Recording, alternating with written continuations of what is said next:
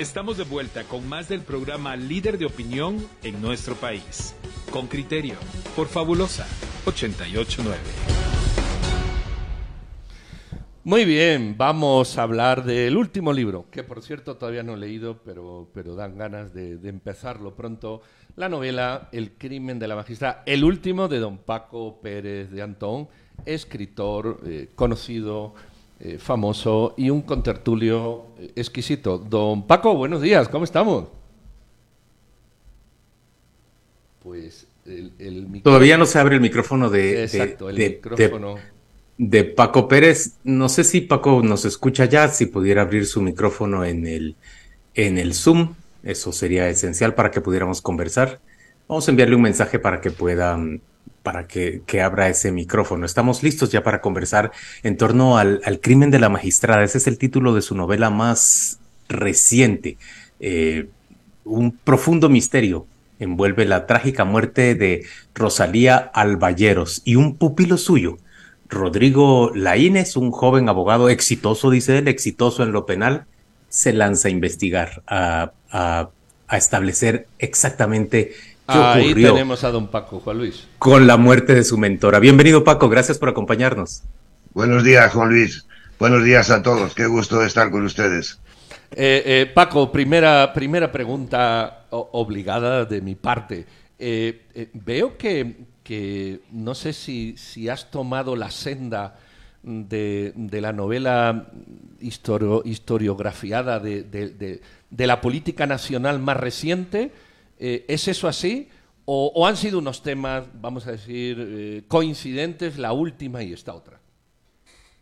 Bueno, lo que quise escribir ahora fue una trilogía contemporánea. Ya había escrito una trilogía histórica. Y entonces sí, elegí tres temas que mm, me parece que son eh, el mejor escenario, o si quieres, decoración para la novela. Siempre he pensado que lo que quería escribir era la manera en que son arrastrados ciertos personajes eh, por los hechos y los acontecimientos históricos. De manera que así fue. La primera fue la, corrupción de un presidente sin tacha que tenía como propósito examinar la intromisión del dinero ilícito en la vida institucional y, personal de, los guatemaltecos. La segunda, por supuesto, era algo importante en la que yo me vi como la inmensa mayoría de las personas de mi edad implicado, que era eh, la guerra civil. Y esta, pues, eh, tiene que ver con un hecho que todos conocemos y que ese es el decorado, y es el derrumbe, el desmoronamiento moral del sistema de justicia y del sistema político. Paco, me, me sorprende lo prolífico que es usted como autor. ¿Cuántos libros lleva en este momento? Y tengo que preguntarle, ¿de dónde salen tantas ideas? ¿Hay, un método para, para fertilizar mm. la, mente, la imaginación? Bueno, el número de títulos que he publicado es de 24, desde que me retiré de los negocios. Esto significa que soy un escritor tardío. Ahora, eh, siempre me preguntan eso, de dónde vienen las ideas, ¿no? Y las ideas vienen a veces de, en alguna novela o en los ensayos, vienen de una sola idea que voy eh, desarrollando y evolucionando, ¿no? Ah, yo confío mucho en el subconsciente. Por ejemplo, yo duermo con el teléfono debajo de la almohada porque me despierto por las noches y me pongo a grabar las cosas que se me ocurren por la noche o cuando voy caminando o corro por aquí, por, por la colonia. Eh, lo mismo, ¿no? Ah, el hecho de dar voz al subconsciente a mí, a mí mismo me tiene eh, sorprendido, porque el número de ideas que sale de ahí es impresionante.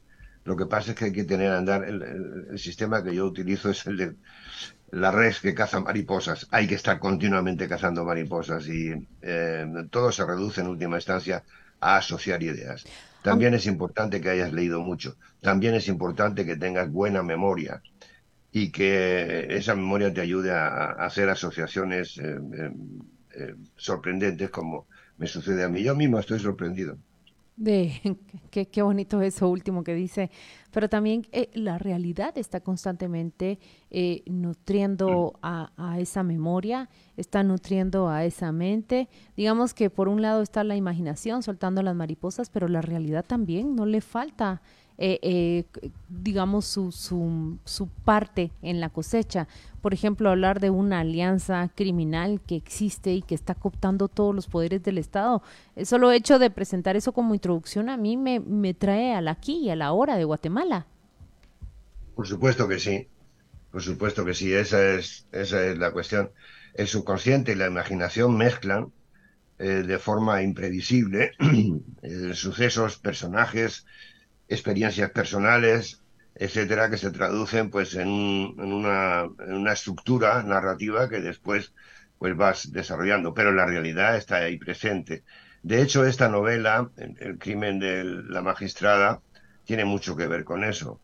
Ese ejercicio de asociación de ideas que en última instancia va tomando fragmentos de la realidad y tú pues haces el, la, narración de esos hechos debidamente transformado. ¿Con objeto de qué? Con objeto de que el lector entienda mejor la realidad. Decía Flaubert que lo importante de la, de la narrativa no son las perlas, sino que es el hilo que une a las perlas, ¿no? Ah, probablemente el lector encuentre en esta novela cosas que le suenen, pero solo le, le van a sonar, ¿no? Porque hay un montón de experiencias personales que están ahí que el lector no conoce. Pero si hablo del crimen de la magistrada, de una magistrada, todos sabemos que hay problemas con los magistrados y eso puede llamar también la atención. Y de hecho, el, personaje es arrastrado, es un drama de una magistrada que es arrastrada por los acontecimientos de su tiempo y en los acontecimientos de su tiempo está esto, el desmoronamiento del sistema de justicia. Eh, Paco, ¿cómo mm, yo intento comprenderte, mm, pero quiero que tú me lo expliques mucho mejor? Eh, ¿cómo se desconecta uno? Mm, porque al final es, eh, puede que haya contexto histórico actual, pero es una novela. ¿Cómo, ¿Cómo, se toma uno distancia con esa realidad que absorbe, ofende incluso, eh, maltrata la mente, genera sentimientos, para escribir una novela un tanto alejada que refleja la realidad, pero en la que no, entiendo yo, no te quieres ver envuelto porque te puede distorsionar justamente ese hilo argumental eh, lógico, sensato, leíble. No, yo no me alejo de la, de la realidad. Yo utilizo la imaginación para transformar la, realidad, pero no me alejo, no me puedo alejar de la realidad, no me despego de la realidad. Y, eh, yo lo que ofrezco a, al lector es eso, eh, algo, una historia que sea verosímil, la misma palabra lo dice, semejante a la realidad. Esto es lo que eh, trata uno de hacer con la ficción. A, diferente, a diferencia de políticos, instituciones públicas y, poderes que son maquinarias de ficción, pero dicen que son verdad. No, el escritor dice, mire, esto es mentira, pero voy a contar en secreto una verdad, una muy conectada con la realidad, y créame que le va a gustar y va a entender mejor la realidad si lo lee. Paco, yo no me sorprendo, pero cada libro nuevo suyo que leo, los leo todos. Ahorita ya leí el 17% de este libro que me enviaron el día de ayer y estoy muy interesado en seguirlo leyendo. Siempre encuentro la dedicatoria para, para Consuelo. Usted es un tipo con suerte, de verdad. Eh, Consuelo es su primera lectura de, de, de todos los libros. Ella es crítica, Paco. Ella en, establece discusión con usted, le recrimina cosas, le dice, aquí te equivocaste, esto tenés que corregirlo de esta manera. ¿Cómo es esa relación entre el autor y su primera lectora? Pues es tan linda que no me dice nada de eso. Eh, siempre dice que le gusta mucho la, la, la historia, la narración, y, eh, pero es mi primera mi primera lectora porque ella puede, podría yo calificarla como la lector, el lector promedio. Entonces, si le impresiona la historia, porque a fin de cuentas yo lo que quiero es entretener, entretener y, si el lector aprende algo en el proceso, algo de la historia del país, algo de la situación del país, algo de fondo quiero decir, pues yo me doy por contento y por satisfecho. Si Consuelo me dice que le ha gustado, entonces sí. Y si me dice alguna cosa, mira este personaje, no y tal, pues entonces lo corrijo. Pero ella es mi primera lectora y mi primera crítica. Eh, has dicho que, querías hacer una trilogía, una trilogía moderna. Eh, la corrupción, la corrupción del, de un presidente fue la primera y esta es la segunda. No, esta herida. Esta es la tercera. La tercera esta, esta, es la tercera, sí. Heridas tiene la noche. fue la, noche, la otra. Sí, fue eh, esta fue la de la guerra. Y la corrupción de un presidente sin tacha, pues es la, la intromisión del dinero ilícito en, en, las, en, las, en la cosa pública. ¿Y, crees que con esto te desconectas de, no sé si es de esa necesidad intelectual de generar esta trilogía moderna y, vas a dar un salto cualitativo o, o todavía es muy pronto para Supongo que no, que la mente, la mente gira cada, cada segundo, o es muy pronto, decía, para hablar de, lo próximo. Eh, bueno, yo sigo escribiendo, estoy escribiendo. Eh, otra vez tengo en el tubo dos o tres eh, cosas y tengo bastantes cosas, bastante trabajo adelantado, bastante investigación hecha, el diseño de personajes, de narración, etcétera, narrativa, etcétera. Yo seguiré escribiendo mientras la cabeza me funcione bien, que no sé cuánto durará esto, ¿no? Y eh, también te puedo decir otra cosa, si no, si no pudiera escribir, creo que me moriría. Me moriría porque no sabría qué hacer. Eh, es una pasión que me, que me arrasa todos los días de la semana, los 365 días del año. Yo me levanto muy temprano, empiezo a trabajar a las siete y media y vuelvo otra vez a trabajar por la tarde, trabajo ocho horas diarias. ¿A qué ritmo escribe? ¿Cuántas páginas le, salen por día? ¿En qué, si se puede medir así. bueno, o, permítame a mí, va, se sienta a las 7.30 al, al escritorio a escribir, luego, ¿en qué momento se levanta? ¿Qué, ¿qué más hace? estamos haciendo preguntas de, curiosidad, de cómo es el oficio, de método también. Pues sí, es muy, es muy, la verdad es que el, trabajo del escritor es como cualquier otro. Yo lo considero más un oficio que un arte, ¿no? Eh, es una rutina.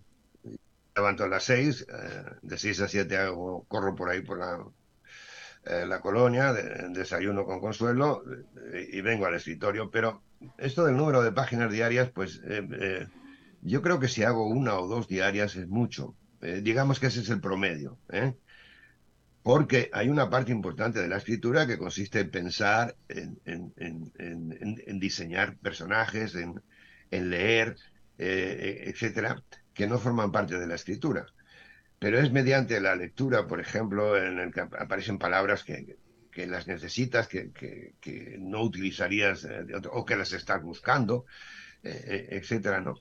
Es, eh, eh, no sé, mirando el periódico, viendo los rostros. Yo recorto rostros, les pongo bigotes o les, cambio la, apariencia, las, facciones, etcétera, para diseñar mis personajes. Eh, todo ese trabajo probablemente supone dos tercios de la escritura. Y es muy divertido, es muy, muy entretenido. Me, me, me gustó eso, eso que dijo, recorto rostros y le pongo eh, bigotes, algunos les ponen cachos también a ciertos rostros de la realidad nacional. ¿Qué personaje es el, el, que mm, le ha gustado y se le ha dificultado al mismo tiempo construir en esta trilogía? O bueno, eh, fuera de la trilogía también es válido. Eh, ¿Qué personaje para usted representó ese reto y cuáles fueron los, los desafíos que, que se le presentaron? Bueno, de la trilogía de la trilogía creo que el más difícil de todos ha sido este, el de la magistrada. Primero porque es una mujer y, uno tiene dificultades por conocer la intimidad de, una mujer. Segundo porque es una magistrada, una magistrada que eh, es muy recta, eh, muy asidua a, las leyes, etcétera, pero que tiene que que las va a traicionar en algún momento, ¿no? Eso también me cuesta porque yo no soy ese tipo de persona, ¿no? y todo eso requiere, mm, como digo, es una tarea parecida a la del pintor. El pintor hace un boceto, el, pintor hace un fondo en, la tela, el, pintor eh, empieza a hacer dibujos en, la misma tela, etcétera, ¿no? y a veces rompe la tela. Eh, pero el trabajo es la, la, intensidad, el, la dedicación, la tenacidad que debe uno tener en eso, porque a veces en la novela te repele, te, te, da una patada y te aleja de ella porque tú no entiendes bien ni los personajes ni lo que estás haciendo, ¿no? todo ese esfuerzo al final se traduce en que el cuadro sale, la pintura sale y el personaje también. Yo me considero que no soy una persona demasiado inteligente, pero sí soy una persona muy, muy trabajadora. Eh, soy muy tenaz y insisto, y si no me sale por un lado, me sale por otro, ¿no? Y esto es lo que eh, permite, como decía Juan Luis, a veces ser prolífico, porque estás constantemente con eso. Yo no puedo apartarme de la novela mientras me puedo estar dos años con la novela, estoy todos los días con la dichosa novela y los dichosos personajes inventando cosas y creando cosas. Eh, Paco, no sé si has visto, yo últimamente la he visto como tres veces, porque me, me estás recordando una entrevista a Camilo José Cela cuando el, el, contertulio le dice, bueno, usted es un hombre creativo, usted es un genio, y dice, yo, yo que va, yo soy bien torpe. Y justamente sigue tu argumento. Si, si tú pones tu charla con la de Camilo José Cela, él dice lo mismo escribir es un tema de constancia, escribir es un tema de trabajo. Y él dice, yo trabajo 10 y 12 horas diarias. Eh, eh, eh, es la segunda persona, o eres la segunda persona que, lo, que oigo hablar con ese énfasis de que escribir, supongo que habrá genios, ¿verdad? Pero escribir, a fin de cuentas, es tener una constancia de trabajo en la que se suman pues muchas cosas, técnicas, investigación, paciencia, tosudez. no sé si has visto esa entrevista de Camilo José Cela, eh, eh, porque, porque veo que, reiteras eh, el argumento que él en algún momento puso. Sí, he leído varias de él, varias entrevistas. Tengo un libro de entrevistas que se llama Escritores a Fondo, que era un programa de televisión española en el que salían un sinfín de escritores, entre ellos salía él. Él decía que el oficio de escribir consiste en una sola cosa, escribir. Ah, ayer precisamente estaba viendo en YouTube eh, una entrevista con Jorge Luis Borges. Mm. Y, decía, y decía Jorge Luis Borges, dice, bueno, bueno, bueno, como hablaba así muy deprisa y tal, decía, en, realidad, cuando uno entrega un original a, a, publicaciones que ha hecho cuatro o cinco borradores. Y ese era, ese era Borges. Dices tú, bueno, pero ¿cómo es posible? Pero sí es así. Ah, uno siente la torpeza natural del ser humano a expresarse bien, a, imaginar cosas, etcétera, ¿no? Eh, de manera que sí, la creación y la, y, la, y la imaginación en gran medida es fruto del esfuerzo. Paco, poca gente sabe que entre una de las cosas que a usted más le gusta está el, el diseño. Tengo que decir el, el, el, diseño gráfico. A mí no se me hace raro eso de que usted eh, recorte rostros y, les ponga bigotes o les cambie el fleco del pelo o algo por el estilo. esa es una de sus facetas, algo que le gusta, por lo que siente placer. Escucho todo su método, veo que es igual de industrioso que cuando, que cuando estaba en crónica. Esa es la palabra que lo describe a usted. Su método es, está lleno de recursos y busca por un lado y busca por el otro para obtener el resultado. Pero lo que le quiero preguntar es, ¿Qué queda del ingeniero agrónomo era usted al principio? ¿Qué queda de, de, del hombre, del patojo, pues, que estudió cómo hacer producir la tierra? ¿Queda algo ahí? No, no queda nada. prácticamente no queda nada. Lo mismo que de, eh, no sé, de economía queda un poco más, pero de, la economía que estudié, eh, el máster en economía que saqué tampoco queda mucho. Eh, yo nunca he sido tan feliz como ahora. La verdad es que yo creo que mi cerebro estaba alambrado para hacer esto, ¿verdad? Pero el, trabajo y el esfuerzo es prácticamente el mismo. Por ejemplo, ya que mencionas esto del, diseño gráfico en las portadas que hacía en, Crónica, me divertía muchísimo porque hacía eso. Eh, en vez de colocar los bigotes, pues a lo mejor colocaba una botella de vino, un pedazo de queso o alguna cosa así a, ver si eso eh, llamaba la atención al, lector del semanario en la, la, mera portada, ¿no?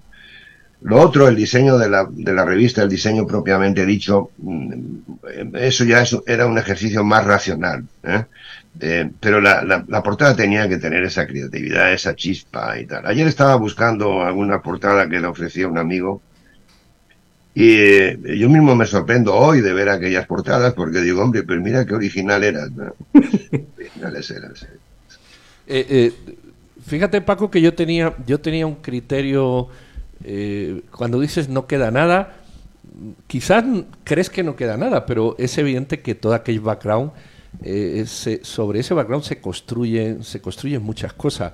Igual te queda la disciplina, igual te queda la mente estructurada para ir metiendo otras cosas, me refiero de la ingeniería, ¿verdad? Eh, igual de la economía también te queda a lo mejor un pensamiento más, eh, ¿qué? Diríamos, más matemático eh, que social.